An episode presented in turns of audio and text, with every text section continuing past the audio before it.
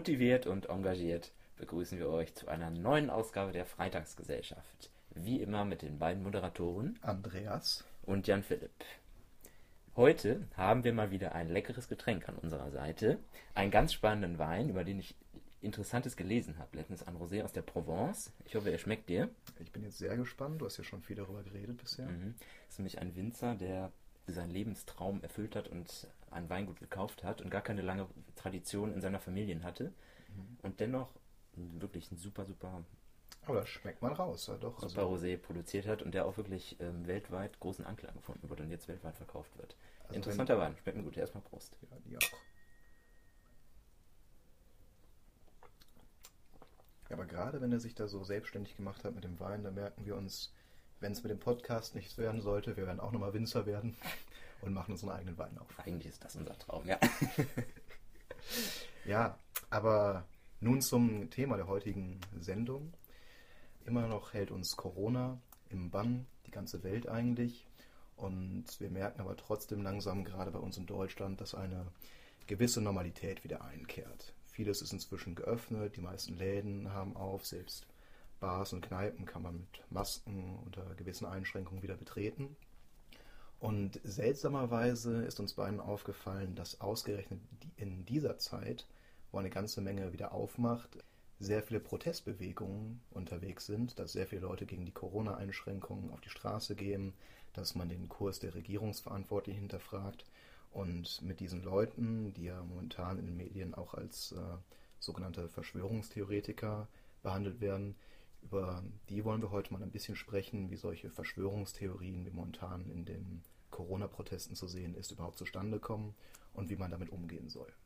Diese Bewegung hat sich ja vor allem etabliert, nachdem so ein bisschen die Einheit und der Konsens in der Politik so ein bisschen aufgebrochen wurde, kann man sagen. Und dann kamen immer stärker auch die Zweifel daran zu tragen. Ja, man hat jetzt auf den Straßen trotzdem eine relativ heterogene Veranstaltung wo wirklich Leute des linken, des rechten Spektrums ähm, sich zusammengefunden haben, auch der Mitte, die vielleicht gar keine extrem politischen Ansichten haben oder gar keine großen politischen ja, irgendwo Ideen auch, vertreten. Wie du sagst, das ganze Spektrum ist vertreten. Ich meine, man sieht auch reiche und arme Leute, irgendwo ist alles vertreten bei dieser Gruppe. Was mich persönlich vor allem dabei wundert, ist aber, wieso ist es ausgerechnet jetzt der Zeitpunkt? Weil äh, erinnern wir uns mal zum Anfang der Krise. Es war ja wirklich, du hast es gerade gesagt, die politischen Parteien waren sich alle einig, wie wir mit Corona umgehen sollten. Und ich glaube, man hat Werte von bis zu 98 Prozent gehabt, die den Kurs der Regierung unterstützt haben und mit den Einschränkungen zufrieden waren.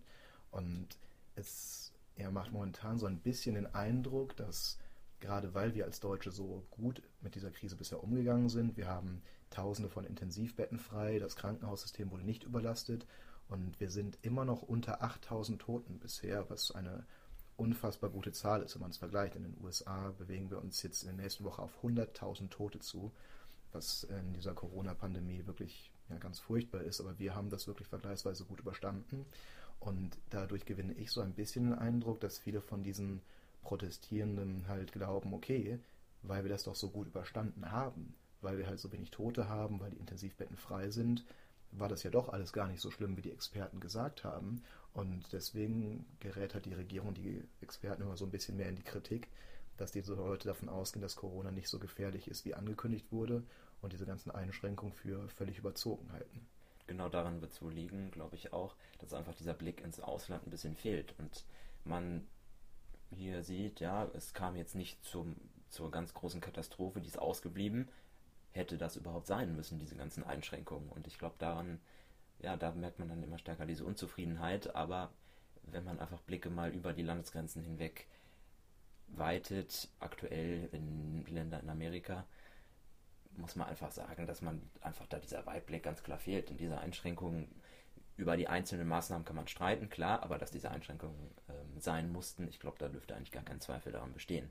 Ja, denn wir beide sind uns da ja ganz einig, aber es ist ja trotzdem irgendwo, also schon, man kann es verstehen, wieso dieser Gedanke jetzt da ist bei einigen Leuten, weil viele Leute haben wirklich mit den heftigen Auswirkungen äh, zu kämpfen. Die Geschäfte wurden dicht gemacht, man hat vielleicht nur noch 60 Prozent seines Gehalts verdient. Und wenn man dann sieht, okay, es war gar nicht so schlimm, wie man vermutet hatte am Anfang, hinterfragt man das Ganze natürlich. Aber ich glaube, damit sind wir so ein bisschen bei dem Kernthema, was wir heute halt ansprechen. Denn wie kann so eine Verschwörungstheorie, wie zum Beispiel dass Corona nur eine Panikmache der Regierung war, überhaupt entstehen? Denn dass es jetzt so gut ausgegangen ist in Deutschland, dass wir so wenig Tote haben, liegt ja einfach daran, dass wir auf die Experten, auf Virologen, auf Ärzte gehört haben und durch die Maßnahmen, die wir dann ergriffen haben, die Auswirkungen so gering ausgefallen sind. Und jetzt haben wir auf einmal eine ganz große Menge in der Bevölkerung, die sich hinstellt und sagt, hm, wenn das alles nicht so schlimm ist, dann muss ich ja schlauer als ihr ein Experte sein. Ich habe nicht studiert, ich habe keine Ahnung, was, das, was so ein Virologe eigentlich macht, aber ich selbst habe keinen Corona-Patienten in meinem Bekanntenkreis, es sind nur wenige Tote, also ist das alles Panikmache. Und da haben wir uns auch so ein bisschen gefragt, ob das so ein ja, Problem der heutigen Zeit ist, ob es halt vor 20 Jahren auch so gewesen wäre, ohne Internet, ohne ja, solche so sozialen Medien wie Facebook, dass sich solche Meinungen so verbreiten können unter den Leuten und wirklich so eine Mehrheit finden, dass wir diese äh, Corona-Protestaktion haben, die in allen großen deutschen Städten anzufinden sind. Fake News oder Verschwörungstheorien gab es natürlich schon immer. Es war ja selbst schon zu Zeiten des Ersten oder Zweiten Weltkriegs wurde ja Propaganda verbreitet. Aber durch das Internet kann man auf jeden Fall sagen, dass es eine neue Plattform geschaffen wurde, die diese Nachrichten oder Theorien viel leichter verbreiten kann und man dadurch viel schneller in Austausch kommen kann. Und aktuell wurde gesagt, 20 bis 30 Prozent der Deutschen sind anfällig, diesen Verschwörungstheorien zu glauben. Das muss man sich mal vor Augen führen. Das ist ja quasi jede vierte Person, was jetzt nicht heißt, dass da jeder natürlich gleich ähm, mitmarschiert, aber trotzdem zeigt das dieses Potenzial, was diese Theorien und Nachrichten auch im Internet entfalten können. Ich glaube auch da, man muss ja da auch zwei wichtige Sachen unterscheiden. Einmal wirklich diese Leute, die du gerade ansprichst, dass es 20 bis 30 Prozent sind. Dass wenn man irgendeiner Verschwörungstheorie aufgesessen ist, dass es nicht irgendeine politische, radikale Meinung sein muss, die dahinter steht, sondern dass das wirklich ganz normale Menschen sein können, die auch nicht irgendwie eine böse Absicht haben, sondern und auch wirklich nicht irgendwie damit politisches äh, Kapital gewinnen wollen, sondern wirklich einfach davon überzeugt sind, ohne eine böse Absicht. Und was wir auch noch wissen müssen, mehr als welche Leute dahinter stehen, dass es ja unterschiedliches Gewicht hat, an welche Verschwörungstheorie man glaubt. Es gibt zum Beispiel eine in den USA mehr und mehr verbreitete These der Flat Earther, die davon ausgehen, dass die Erde flach sein muss. Und man denkt natürlich erstmal, dass das eine unfassbar idiotische Idee ist, aber es sind immer mehr und mehr Leute, die dieser Idee aufgesessen sind und dahinter stehen. Und ich muss sagen, als jemand, der davon überzeugt ist, dass die Erde rund ist, könnte ich jetzt als jemand, der kein Wissenschaftler ist, auch nicht sofort die stichhaltigsten Beweise liefern, dass die Erde rund ist. Das müssen halt schon Leute, die sich damit auskennen oder Leute, die bei der NASA arbeiten, auf Fotos vorlegen, können dann beweisen. Aber mehr und mehr Leute trauen diesen Menschen einfach nicht. Und man könnte jetzt auf den ersten Blick auch sagen, okay, ist das so schlimm, wenn ein paar tausend Menschen irgendwo in den USA vielleicht daran glauben, dass die Erde flach ist? Das schadet ja erstmal eigentlich nicht, sollen sie ruhig glauben. Aber dann geht das ja weiter, dass manche Leute dann nicht nur glauben, dass die Erde flach ist, sondern zum Beispiel sagen, okay, Impfungen sind eine schlimme Sache, weil dadurch bekommen Kinder Autismus und wir sollten gegen Impfungen sein. Auch etwas, eine These, die auch hier in Deutschland immer mehr an äh, Zustimmung findet. Und das ist schon etwas, was sich sehr gefährlich auf die Gesamtbevölkerung auswirken kann. Und da muss man wirklich gucken, welche Fake News oder Verschwörungstheorien kann man einfach stehen lassen, weil das keinem schadet und welche haben wirklich einem ja, gefährlich, eine gefährliche Auswirkung für unsere ganze Gesellschaft. Und wie geht man vor allem mit diesen Personen um? Wie entgegnet man denen? Und wie macht man das als Politiker oder Politikerin zum Beispiel auch, die jetzt auch keine Wissenschaftlerinnen sind? Und in der letzten Woche hat sich da der Michael Kretschmer, der Ministerpräsident aus Sachsen, in die Öffentlichkeit, ähm, ist in die Öffentlichkeit gekommen. Denn er hat sich nämlich zu diesen Protesten begeben und hat versucht, mit den Leuten dort ins Gespräch zu kommen ohne Maske und ohne die Standards einzuhalten. Er hat damals argumentiert, ja, ähm, wenn ich jetzt eine Maske tragen würde, dann würde ich mit diesen Leuten gar nicht ins Gespräch kommen können. Der Karl Lauterbach von der SPD, der ja jetzt mittlerweile allen bekannt sein müsste, hat den Herrn Kretschmann da sehr für kritisiert und gesagt, man dürfe mit diesen Personen gar nicht ins Gespräch kommen, man dürfe diese Personen gar nicht, gar keine Plattform bieten, sich überhaupt ähm, noch mehr zu präsentieren. Es ist eine schwierige Abwägung, denn der anderen Seite muss man natürlich schon versuchen, auch irgendwie in diesen Diskurs hineinzukommen. Aber dieser Punkt ist natürlich auch nicht falsch, dass man sagt, ja, wir wollen denen nicht noch eine größere Plattform bieten. Ich finde, das ist ja sehr ähnlich, wie man halt auch die Diskussion über, ob es Links- oder Rechtsradikale sind, führt, dass man halt einfach sagt, okay, ab wann ist jemand mit seiner Meinung für den gesellschaftlichen Zusammenhalt verloren. Da kann man bei manchen argumentieren, okay, dieser Mann wählt AfD, mit dem rede ich gar nicht mehr aus Prinzip.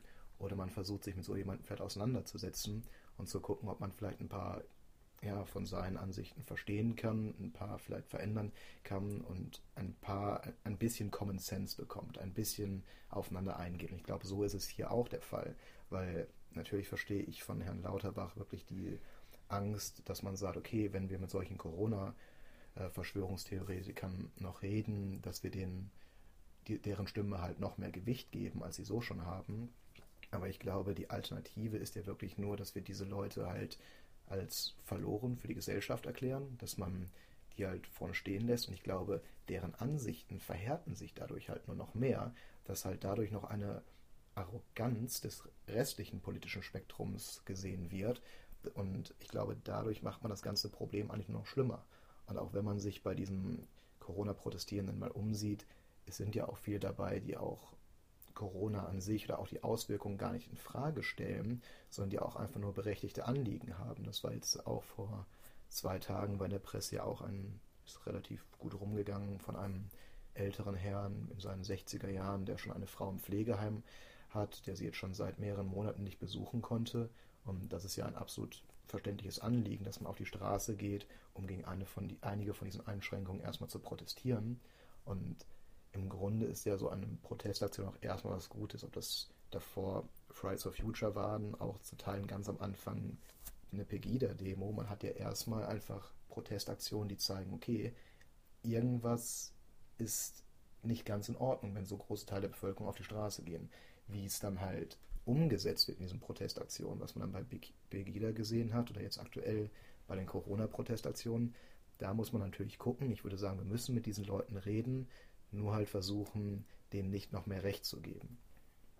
Gerade da es eben auch sich um eine sehr heterogene Gruppe handelt, ist es schon wichtig, mit diesen Teilen, die ja wirklich auch ähm, Anliegen haben, die gehört werden sollten, die sich jetzt nicht diesen Verschwörungstheoretikern vielleicht zurechnen lassen, dass die auf jeden Fall gehört werden sollten und man mit denen ins Gespräch kommen muss. Das ist natürlich auch das Schwierige an dieser Bewegung, dass da so viele verschiedene Leute miteinander sich zusammengetan haben und das natürlich schwer auseinanderzuhalten ist. Denn da sind natürlich dann auch jetzt wieder Rechtsextreme dabei, die diese ja, Bewegung versuchen zu unterwandern und das ist natürlich schon eine große Gefahr und denen darf man natürlich keine, keine wirkliche Bühne in diesem Bereich geben. Das ist ja gerade mit den Rechtsextremen ja wirklich so, man hat ja aus AfD-Kreisen oder aus anderen rechten Gruppen ja oft dieses unschöne Wort des Merkel-Regimes, was da ja oft genutzt wird, um unsere Regierung da ja, also als undemokratische, faschistische Vereinigungen hinzustellen. Und während man diesen Vorwurf von diesen Gruppen schon sehr lange wahrnimmt, ist ja gerade jetzt auch nochmal, dass sie das einfach als weiteres Beispiel dafür nehmen, wie Frau Merkel und ihre Schergen dann unsere Freiheit untergraben wollen. Und die, das Schlimme daran ist, es ist ja irgendwo ein Punkt, der auch ein bisschen was Wahres, äh, Wahres schon drin hat. Momentan sind unsere Freiheiten sehr stark eingeschränkt. Und es liegt ja auch an uns darauf zu gucken, wie verhältnismäßig das ist und dass das irgendwann auch alles wieder zur Normalität zurückkehrt. Nur momentan scheint es ja eigentlich noch zu früh zu sein, um wirklich zu sagen, okay, die Krise ist überstanden, weil diese Pandemie wird noch eine Zeit lang andauern. Wir müssen jetzt sofort zur Normalität zurückkehren. Und gerade deswegen sollten wir auch weiterhin das Gespräch mit solchen Leuten suchen, um sie vielleicht davon zu überzeugen, ja, ihr habt im Kern der Sache recht, unsere Freiheiten sind momentan eingeschränkt, die müssen zurückkommen, aber wir warten noch weiter und solange behalten wir das im Blick. Und unabhängig, ob die sich diese Leute jetzt auf offener Straße treffen, gibt es seit einigen Jahren eine Problematik schon im Netz, dass sich dort Verschwörungstheorien, Fake News sehr, sehr stark verbreitet werden und zu einer größeren Problematik innerhalb vom Meinungspluralismus führen, kann man sagen, dass sich viele Leute gar nicht mehr wirklich hören und ja, sich einfach in ihrem eigenen Blasen befinden. Und diese Blasen, es nimmt wirklich mehr und mehr zu, hat man das Gefühl, weil gerade auf in den sozialen Netzwerken, ob es Twitter, ob es Facebook ist, man kriegt das eigentlich wirklich noch so mit, dass dieser Dialog wird sehr, sehr radikal ausgefochten, den man gerade bei politischen Fragen untereinander hat. Und während der Eindruck bei uns so ist, dass es in Deutschland noch relativ gemäßigt ist, dass man auf Facebook oder Twitter wirklich einige Leute hat, die ihre Thesen verbreiten, aber ein Großteil der Bevölkerung eher noch auf altbekannte Medien oder Zeit, auf Zeitungen vertraut, ist es ja in anderen Ländern schon mehr ein Problem, weil ich glaube, das prominenteste Beispiel dafür ist tatsächlich in den USA Präsident Trump, dass wir da das Beispiel haben, wo komplett alle Medien gegen diesen Präsidentschaftskandidaten waren und dieser Mann es geschafft hat, eigentlich ausschließlich über soziale Netzwerke seine Anhängerschaft zu mobilisieren. Und dass es da ein US-Präsident ist, der sagen konnte, was er wollte. Er hat als Beispiel behauptet, er hätte nach 9-11 im Fernsehen gesehen, dass Hunderte von Muslimen auf der Straße getanzt und gefeiert hätten, dass die Twin Towers zerstört wurden. Und wenn er es im Fernsehen gesehen hat, man hat keine Bänder darüber. Es war eindeutig nicht im Fernsehen, aber er kann es in die Welt setzen und seine Anhängerschaft sagt, das klingt für mich plausibel, Muslime habe ich schon immer für ausschließlich Terroristen gehalten und er feuert seine Anhängerschaft damit an. Am Ende wird so ein Mann Präsident und macht in, seinen bald vier Jahr, in seiner bald vierjährigen Präsidentschaft nichts anderes, aber schafft es mit dieser Art von Fake News, die er täglich verbreitet, 50 Prozent der Bevölkerung hinter sich zu haben. Das ist ein halbes Land, was sich seine Informationen von jemandem holt, der einfach, was ihm gerade durch den Kopf geht, auf Twitter reinsetzt und das reicht dann aus. Und wir müssen halt in Deutschland irgendwo schon gucken, wie können wir es schaffen, dass das weiter, dass das so etwas eingeschränkt wird, dass das nicht überhand nimmt, ohne dass wir da in Gefahr kommen, halt Meinungsfreiheit einzuschränken. Um noch ein anderes Beispiel zu nennen, ist sehr interessant auch der Wahlkampf in Brasilien 2018 gewesen, wo vor allem WhatsApp genutzt wurde als Plattform und über Gruppenchats einfach Nachrichten gestreut wurden und tausendfach weitergeleitet wurden und so riesige Teile der Bevölkerung erreicht wurden. Und da hat es tatsächlich gezeigt, dass von den meistgeteilten Bildern, von den 50 meistgeteilten Bildern, nur vier der kompletten Wahrheit entsprochen haben. Und da kann man mal sehen, diese Relevanz, die dieses Thema hat. Und selbst in so vermeintlich privaten Applikationen wie WhatsApp, dass auch da das Politische schon so eine große Rolle spielt. Und es natürlich dann auch eine gewisse Relevanz hat, dass man das versuchen muss zu kontrollieren, dass es nicht zu so einer uneingedämmten Streuung von so Nachrichten kommt. In anderen Plattformen hat man zunehmend auch das Problem, dass sich Leute einfach selber gar nicht mehr hören, dass man in Facebook nur noch unter Gleichgesinnten ist, sich gegenseitig die Argumente zuspielt und sich quasi in so einen Rausch begibt, kann man fast sagen, wo man einfach nur seine Meinung immer weiter verstärkt wird. Und das ist, glaube ich, ja, einfach wirklich eine große, ein großes Problem, dass die Weltsicht verengt wird und dass man sich in so einer alternativen Realität befindet. Nicht mal unbedingt bei extremen Positionen, wobei man natürlich das Offensichtliche ist, dass vor allem Rechtspopulisten sich das sehr stark zunutze machen, aber auch bei gemäßigten Leuten, die vielleicht we relativ wenig andere Nachrichten konsumieren, könnte das ein Problem sein, dass man einfach vielleicht zwei, drei Leuten ähm, folgt in sozialen Netzwerken, Politikern vielleicht oder Leuten, die eine starke Meinung haben und sich dann einfach so ja, eine Meinung relativ leicht bildet, ohne einfach noch andere Meinungen einzuholen. Sehe ich jetzt bei den meisten Leuten nicht, wenn die meisten Leute, glaube ich, bilden sich ihre Meinung schon noch auf Basis von vertrauenswürdigen Nachrichtenquellen, aber das ist jetzt nicht nur ein Phänomen, was man an den politischen Rändern vielleicht hat, gerade am rechten Rand, sondern was auch bei gemäßigten Leuten vielleicht mit reinspielen könnte. Und es ist, ich glaube, das, wie du das gerade sagst, dass es auch bei gemäßigten mit reinspielt. Ich glaube tatsächlich, dass es ein Prozess ist, dass es halt irgendwann, weil wenn jetzt, wie ich das eben als Beispiel, wenn Donald Trump heute Teil Sachen sagen würde, die er in den letzten Jahren gesagt hat und damit heute anfängt, hätte er nicht sofort 50 Prozent der Bevölkerung hinter sich. Ich glaube, dass wenn man eine Lüge erstmal anfängt zu normalisieren, dass das halt nach und nach von den Rändern, ob rechts oder links, irgendwann auch auf die Mitte übergeht. Denn du hast ja eben gesagt, vor allem Rechtsradikal nutzen das. Da ist ja Adolf Hitler eigentlich das prominenteste Beispiel, wie man wirklich mit viel Lügen auch irgendwann die Mitte der Gesellschaft erreicht.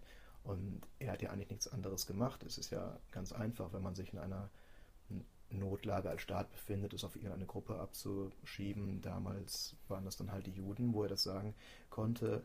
Das hat ja auch nicht von heute auf morgen sofort irgendwie, dass die ganze Bevölkerung dahinter stand. Aber nach und nach, wenn du genügend Lügen streust, ist es irgendwann in der Mitte der Bevölkerung da. Und du hast genügend Leute, die so eine Regierung unterstützen. Und diese Gefahr besteht heute halt mehr denn je, weil von den Mustern, wie so etwas funktioniert, funktioniert es halt nach wie vor. Da hat sich der Mensch ja nicht verändert, aber die Mittel sind einfach viel, viel größer, weil man heute nicht mehr pro Familie vielleicht einen Volksempfänger hat, sondern wirklich, dass jeder hat ein Handy in der Tasche und kann auf alle möglichen Plattformen zugreifen. Und dass das unter Umständen zur Gefahr werden kann, hat man in der Geschichte oft genug gesehen. Und das Traurige ist ja, wenn man jetzt darüber nachdenkt, wie können wir diesen Fake News und Fehlinformationen Herr werden, muss man halt irgendwann anfangen zu sagen, okay, zu teilen müsste halt die Meinungsfreiheit dann schon beschränkt werden, aber halt wie stark. Ich meine, das prominenteste Beispiel für Meinungsfreiheit, die in Deutschland ja schon unterdrückt wird, obwohl man das halt sehr gut nachvollziehen kann, ist ja zum Beispiel Holocaustleugnung. Das ist in anderen europäischen Ländern ist zu großen Teilen erlaubt, in anderen kann man das sagen. Deutschland wegen seiner Geschichte. Hier könnte man zum Beispiel sich hinstellen und sagen, ich glaube nicht daran, dass 60 Millionen Leute in den russischen Gulags gestorben sind. Wäre noch in Ordnung. Wenn man den Holocaust leugnet, ist es verboten, macht auch Sinn, wenn man sich unsere Geschichte anguckt. Aber stellt sich auch da die Frage, wäre es langfristig nicht vielleicht sogar besser, wenn man auch mit den Leuten vielleicht sogar über dieses Problem reden könnte, um sie von dieser Lüge wegzuholen und vielleicht in, wieder in eine gewisse Mitte zu schieben oder ist es da komplett verloren? Weil wenn man das halt so mit vielen Themen macht, glaube ich, dass man bei Fake News und anderen Sachen gar nicht mehr ausdebattiert, sondern irgendwann von oben herab einfach sagt, okay, das und das Thema wird gar nicht angesprochen, es ist verboten. Und das ist langfristig, glaube ich, auch nicht der beste Effekt, den man da erzielt bei der Bevölkerung. Das kommt, glaube ich, sehr auf das Thema drauf an, denn Meinungsfreiheit muss sich natürlich dennoch auf dem Boden der Verfassung ähm, begeben. Und solche Themen wie Holocaustleugnung, ich glaube, da darf man gar nicht ja, Gedanken daran verschwenden, dass man vielleicht darüber diskutieren sollte. Wenn das jetzt andere Themen sind, die vielleicht ähm, gemäßigter sind, wo sich, wo, wo Falschinformationen verbreitet werden, da kann man schon eher sagen, dass man vielleicht darüber diskutieren muss und versuchen, die, versuchen sollte, diese Leute zurückzuholen mit ihren Meinungen und ähm, in Austausch damit zu treten. Aber das kommt dann, glaube ich, wirklich sehr auf den, auf den thematischen Fall drauf an. Weil ich finde das sehr, sehr schwierig, denn es ist ja wieder Karl Lauterbach dann zu den Corona-Protestierenden sagt, dass man denen gar keine Aufmerksamkeit schenken sollte und gar nicht mit denen diskutiert. So sehe ich das halt dann auch mit Leuten, ich meine, das ist in Deutschland dann zum Glück eine verschwindend geringe Menge von Leuten, die den Holocaust ernsthaft hinterfragen würden. Aber auch die ist ja dann die Sache, wenn man das halt einfach dann so hinstellt, deswegen, okay, es darf einfach nicht gesagt werden, steht unter Strafe, dann hat man die ja wirklich komplett abgeschrieben. Und vielleicht wäre es auch naiv von mir zu denken, dass man solche Leute vielleicht irgendwo in eine gewisse Mitte zurückholen kann.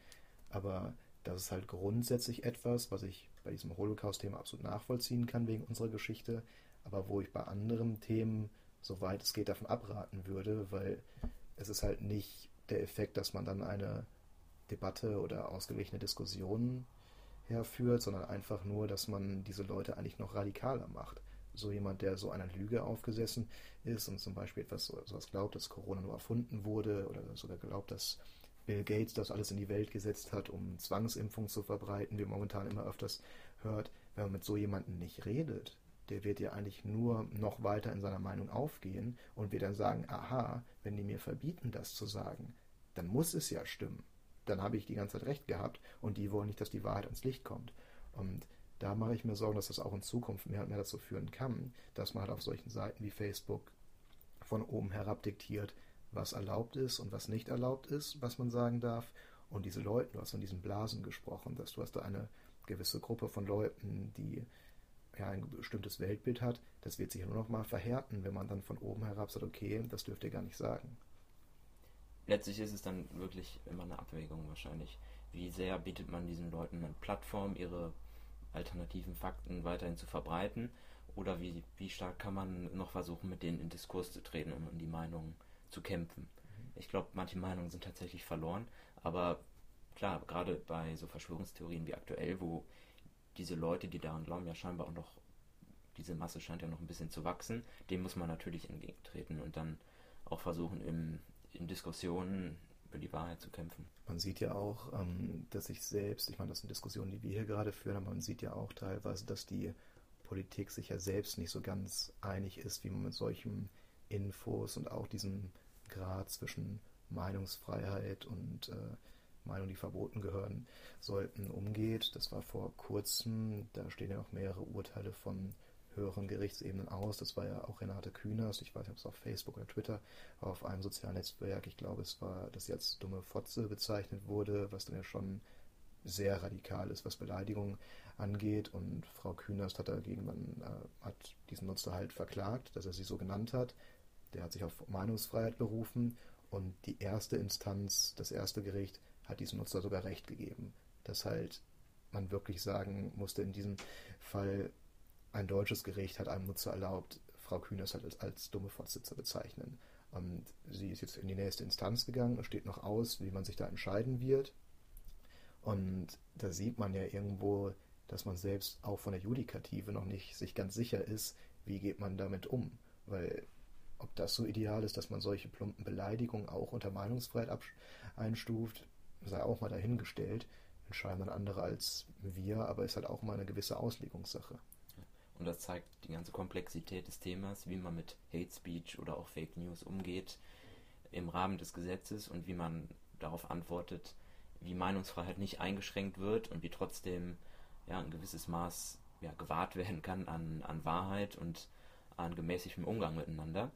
Eine Antwort des Staates in Deutschland war 2017 das Netzwerkdurchsuchungsgesetz, das im Oktober 2017 in Kraft getreten ist. Und die Kernaussage ist die folgende gewesen, dass soziale Netzwerke eben verpflichtet werden, rechtswidrige Inhalte nach Kenntnis und Prüfung zu entfernen oder den Zugang zu diesen zu sperren. Da hat es, wie das meistens so ist, sowohl Zustimmung als auch Kritik gegeben. Aber es war schon, ja, eben diese Frage der Meinungsfreiheit wurde da schon kritisiert, dass dann ja einfach wirklich Meinungen dort in den sozialen Netzwerken gesperrt werden, ähm, Inhalte gelöscht werden, was natürlich schon ein großer Einschnitt auch ist. Vor allem da sehr schwierig, dass es wirklich ja, ein Privatkonzern wie Facebook selbst entscheiden muss. Denn es war auch vor kurzem von Mark Zuckerberg eine Anhörung vor den Vereinten Kammern des US-Kongresses. Was ich dabei sehr interessant fand, war, dass Mark Zuckerberg kritisiert wurde, sowohl von der sehr rechten Seite, von Senator Ted Cruz, der wirklich in der sehr rechtskonservativen Ecke steht, als auch auf der linken Ebene von einer sehr linken Abgeordneten Alessandria Ocasio-Cortez, die man schon fast als Kommunistin eigentlich bezeichnen könnte. Und dass obwohl diese beiden Personen nicht weiter entfernt sein könnten auf dem politischen Spektrum, waren sich beide in ihrer Kritik an Mark Zuckerberg eigentlich einig, dass Facebook nicht sehr objektiv handelt, wenn Meinungen von Nutzern gelöscht werden. Und das ist ja sehr interessant zu beobachten, dass sowohl Rechte als auch Linke sich irgendwo dann ihrer Meinungsfreiheit eingeschränkt fühlen. Denn so ist es ja wirklich, wenn man das einem Privatkonzern wie Facebook überlässt, es kann ja nicht sein, dass der bestimmt, was rechtens ist und was nicht. Und das müssten ja wirklich eigentlich weiterhin Gerichte bei uns machen. Muss man vielleicht mit manchen urteilen, wie bei Frau Kühners, ist man unzufrieden, dann kann man vor die nächste Instanz gehen, aber es müssen weiterhin Gerichte entscheiden.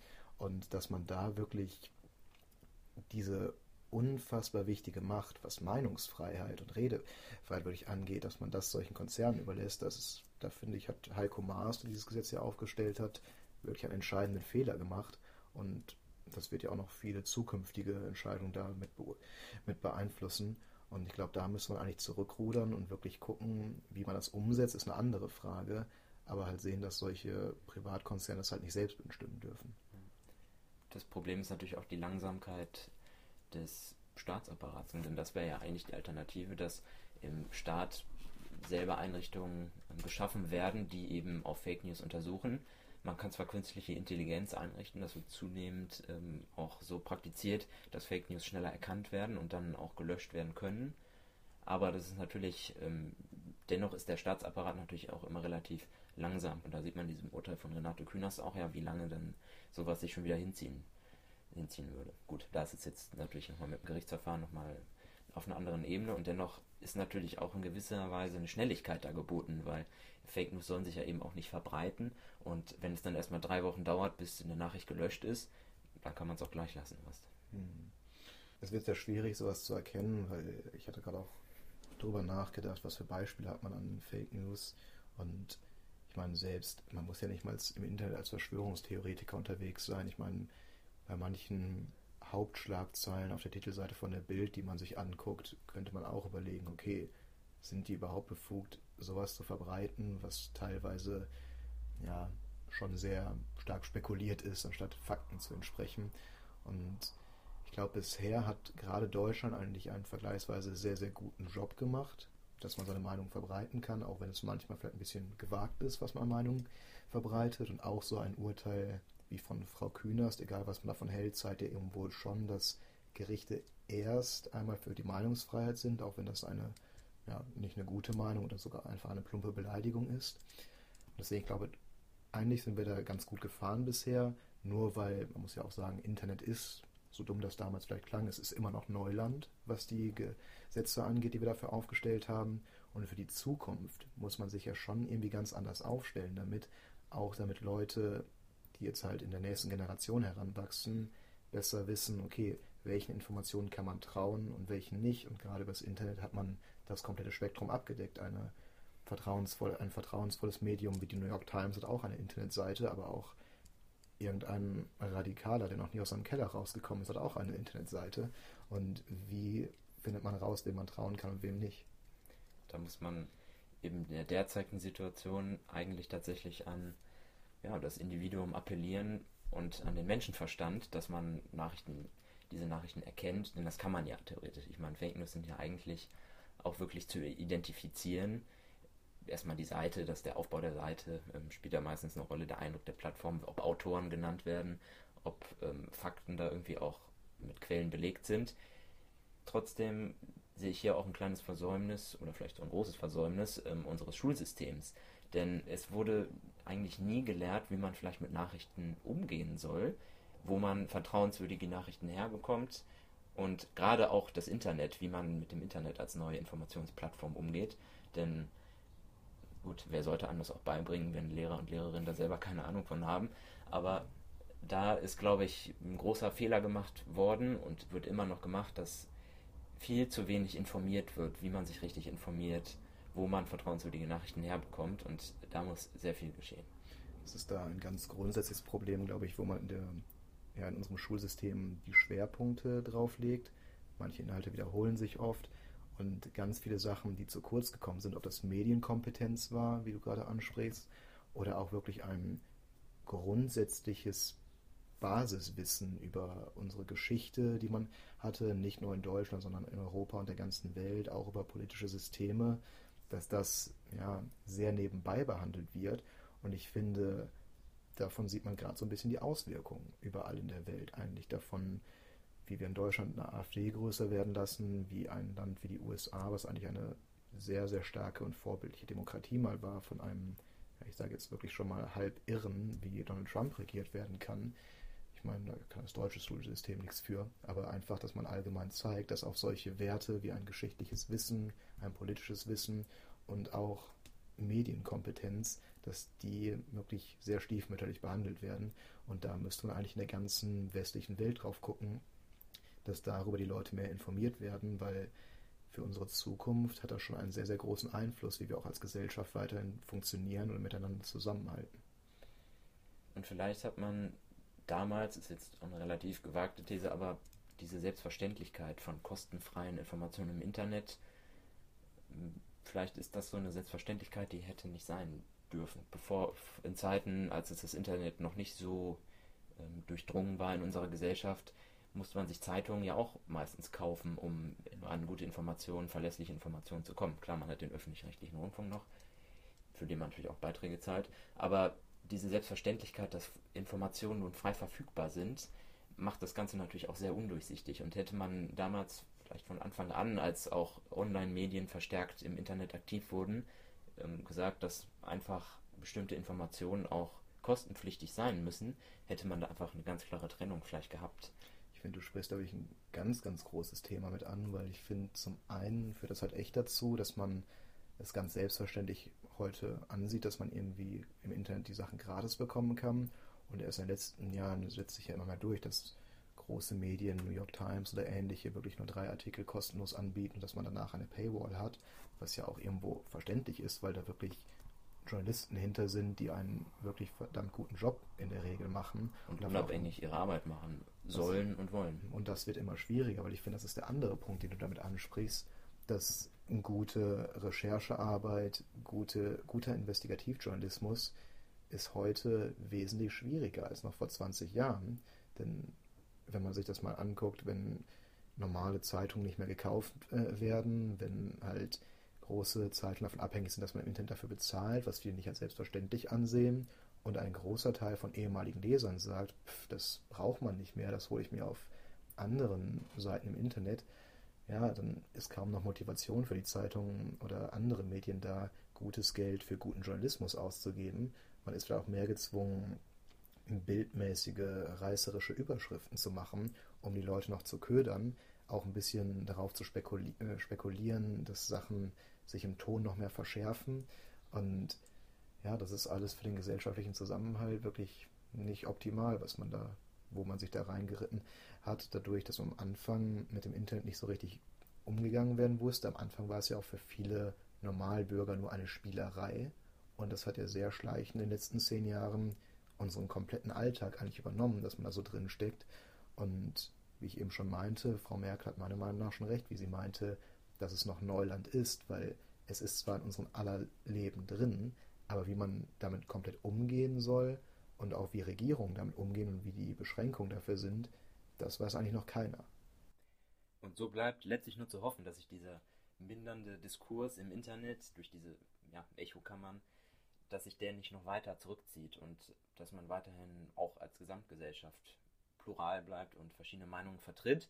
Und in der Wissenschaft hat sich auch gezeigt, dass es noch nicht so hundertprozentig eingetreten ist, dass sich die Leute nur noch in ihren Echokammern, sag ich jetzt nochmal, befinden und das auch letztlich automatisch zu einer Wahlentscheidung führt. Dieser Zusammenhang ist hundertprozentig noch nicht da und dementsprechend ja, kann man einfach nur sagen, dass man versuchen muss, weiterhin in Austausch zu treten, gerade wenn man im Netz Falschnachrichten entdeckt, Sachen widersprechen sollte, anstatt Leute vielleicht von vornherein wirklich auszuschließen und somit dann weiter in ihre alternative Realität weiter abdriften zu lassen. Und ja, das kann zumindest im Netz ähm, ein möglicher Umgang sein. Wie es dann auf der Straße aussieht, wo sich Leute nicht an Hygieneregeln derzeit halten und ähm, ja, wirklich ähm, von Mann zu Mann ihre Theorien verbreiten, ist dann, wie wir jetzt auch festgestellt haben, nochmal eine andere Frage und auch eine sehr komplexe.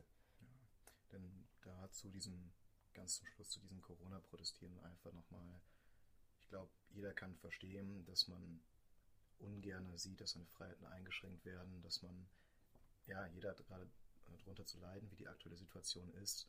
Aber ich glaube, jeder kann sich wirklich mal ins Bewusstsein rufen, dass wir diese gute Lage in Deutschland, wenige Tote, viele Intensivbetten, die haben wir wirklich nicht, weil das Coronavirus nicht gefährlich ist, sondern weil unsere Verantwortlichen, unsere Politiker auf Experten, Ärzte, Virologen gehört haben und wir dementsprechend Maßnahmen ergriffen haben. Und ich glaube, das kann man sich mal ins Bewusstsein rufen und dann auch sagen, dass das mehr Sinn macht, als dass das irgendein Virus wäre, bei dem man komplett übertrieben hätte. Und so lässt sich letztlich nur hoffen, dass sich die Konsequenzen nicht auch in diesen Zahlen dann ausdrücken werden jetzt. Ja.